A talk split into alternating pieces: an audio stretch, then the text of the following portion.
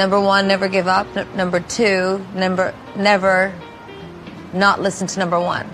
Number one, never give up. N- number two, number never not listen to number one. It is 100% correct that I love authentic people.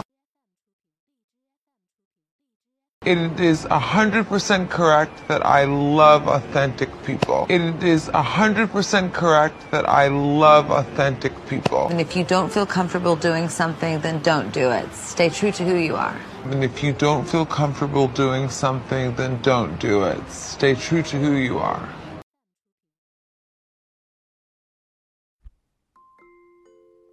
大家可以加入老师的英语学习群，跟我们一起玩着虐口语，还有来自全球各地的小伙伴一起结交口语搭档，创造一个非常好的语言学习环境，一直 speak English。OK，还有一些有关于如何通过美剧和英文歌来学习英文的资料，以及单词资料、视频，可以分享给大家。赶紧来加我的微信吧！See you really soon and have a good day. Stay tuned.